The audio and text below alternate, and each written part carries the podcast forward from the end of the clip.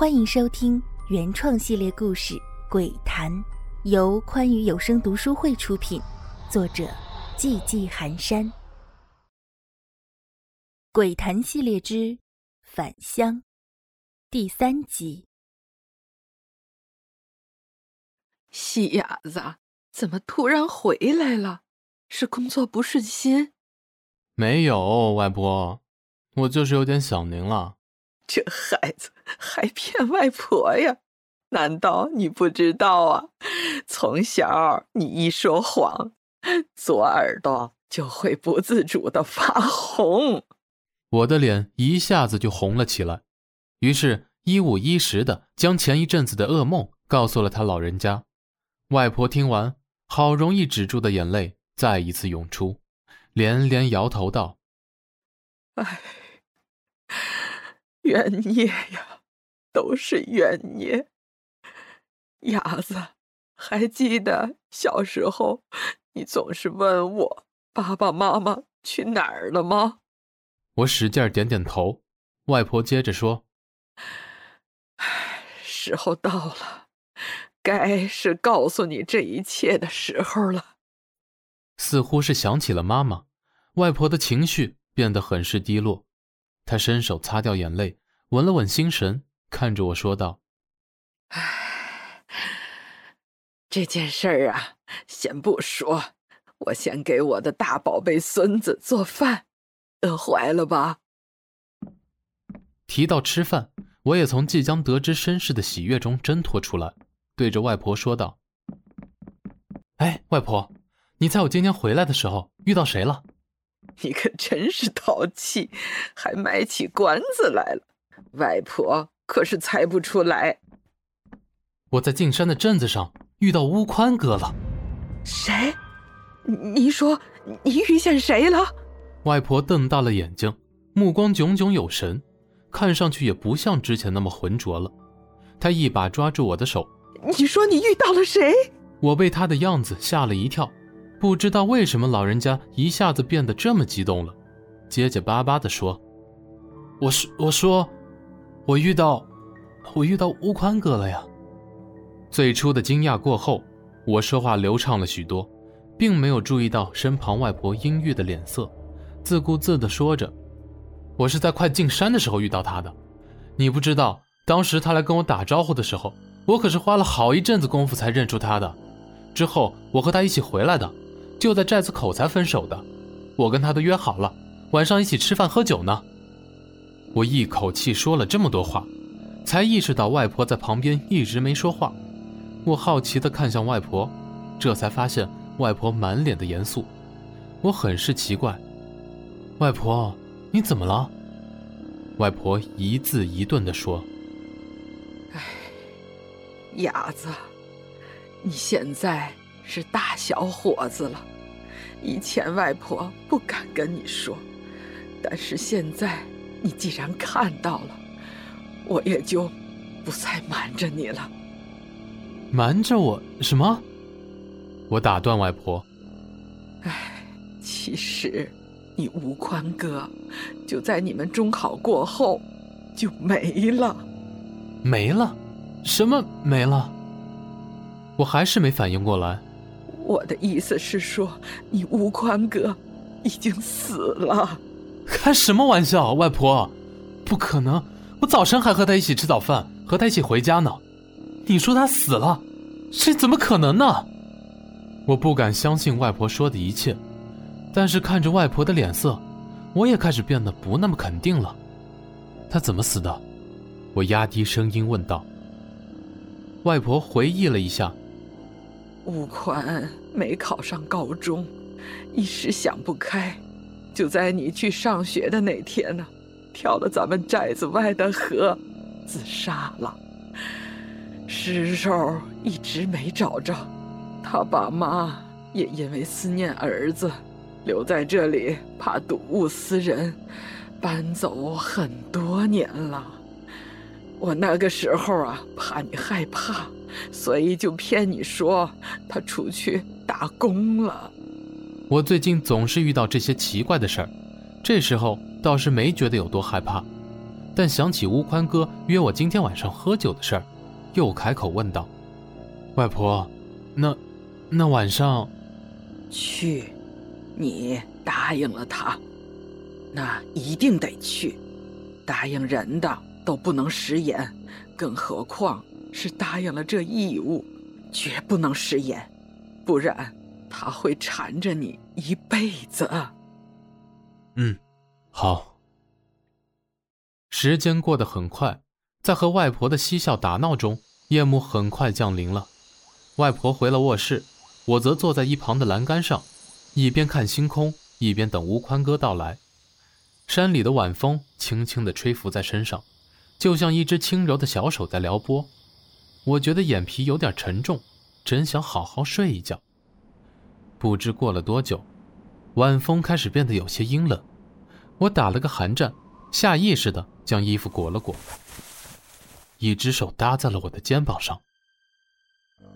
好你个小英子，说好的一起喝酒，你怎么在这儿一个人睡了起来？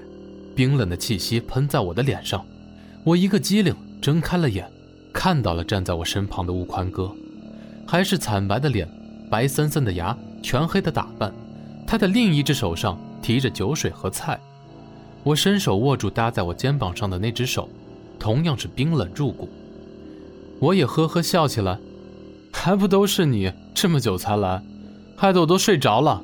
要是感冒了，我非得找你赔医药费不可。你不害怕？怕？谁说我不怕？但是我相信，我们是朋友，也是兄弟，你不会害我的。我斩钉截铁地说：“好兄弟。”他放下吃食，眼睛似乎有些湿润。我给自己倒了杯酒，举到他面前。吴宽哥，还记得那次咱们一起上山掏鸟蛋吗？怎么不记得？你小子恐高，不敢爬树，还是我上的树，还没等掏完，老鸟就回来了，那通啄啊，真是疼啊！后来你从树上掉了下来，还是我把你背回来的，记得不？怎么能不记得？我还记得当时初二的时候，你喜欢上了班里的一个女生，还是我帮你写情书呢。又揭我老底。那姑娘结婚了，娃娃都俩了，哪像你，老大不小的也没个婆娘。呵呵。我们一直回忆着过去的快乐时光，直到夜色深沉，月儿东移。吴宽哥忽然换了种语气，一脸沉痛，低沉的对我说。小英子，婆婆应该告诉你了，我的尸首一直都没捞上来。她不等我开口，继续说道：“大家都说我是没考好，想不开自杀的，但其实不是，我是被鬼找做了替身。这些年，我的尸体一直被镇在河底，如果再找不到替身，我就会彻底灰飞烟灭，除非有人帮我。”捞出我的尸体，然后做法事超度。小英子，现在只有你和婆婆可以帮我了。小英子，帮帮我！小英子，她语气激动，抓住我的胳膊，很是用力的摇晃。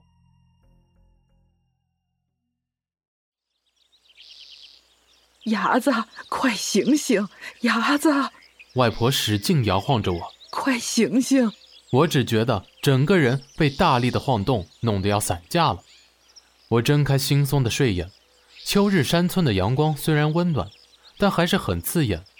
我伸了个懒腰，昨晚的一切也不知道是不是梦。但随即我就知道了，昨晚不是梦，因为我旁边狼藉遍地，四处散落着纸扎的鸡鸭鱼，还有一个白色的纸瓶子。这时我才想起自己昨晚只顾聊天。乌宽哥也没劝我吃酒吃菜，原来这都是真的。那么乌宽哥肯定也是真的被震在河底了。我将乌宽哥的话告诉了外婆，外婆也是震惊莫名。仔细合计了一番，外婆说道：“要想起出宽伢子的尸身，得选一个黄道吉日，接天地阳气，镇压水底阴气。”还得挑一个宽伢子最信任的人下河亲自去找，才有希望捞出来。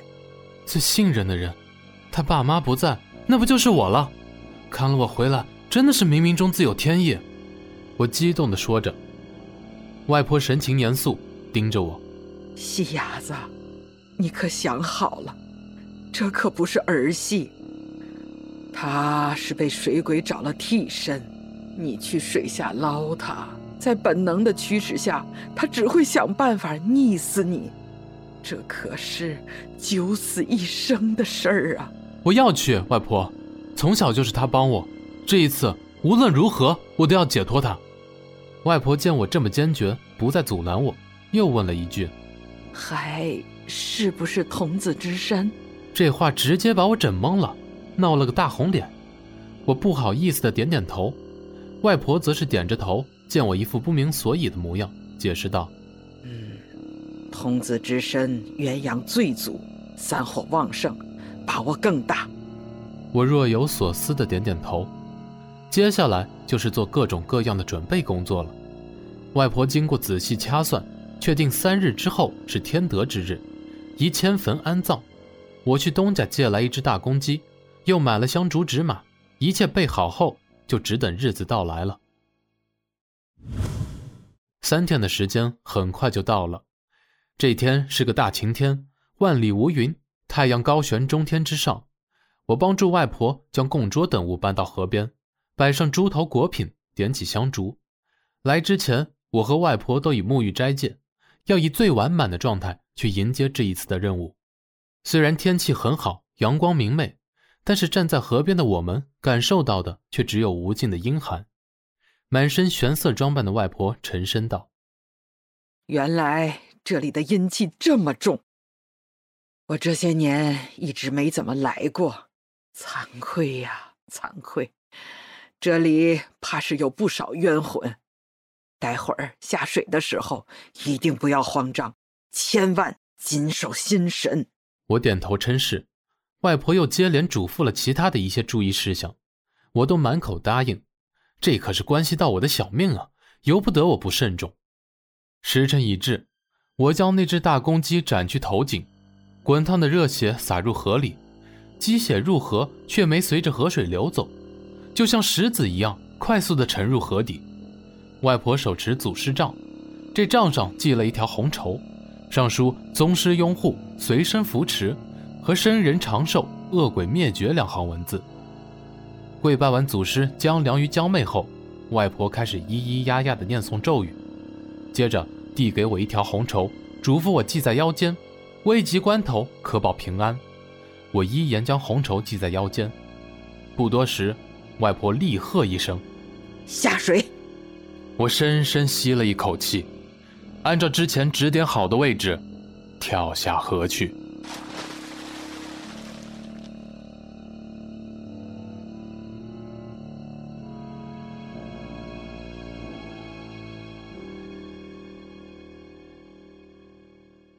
喜欢本系列故事，敬请订阅和关注，感谢您的收听。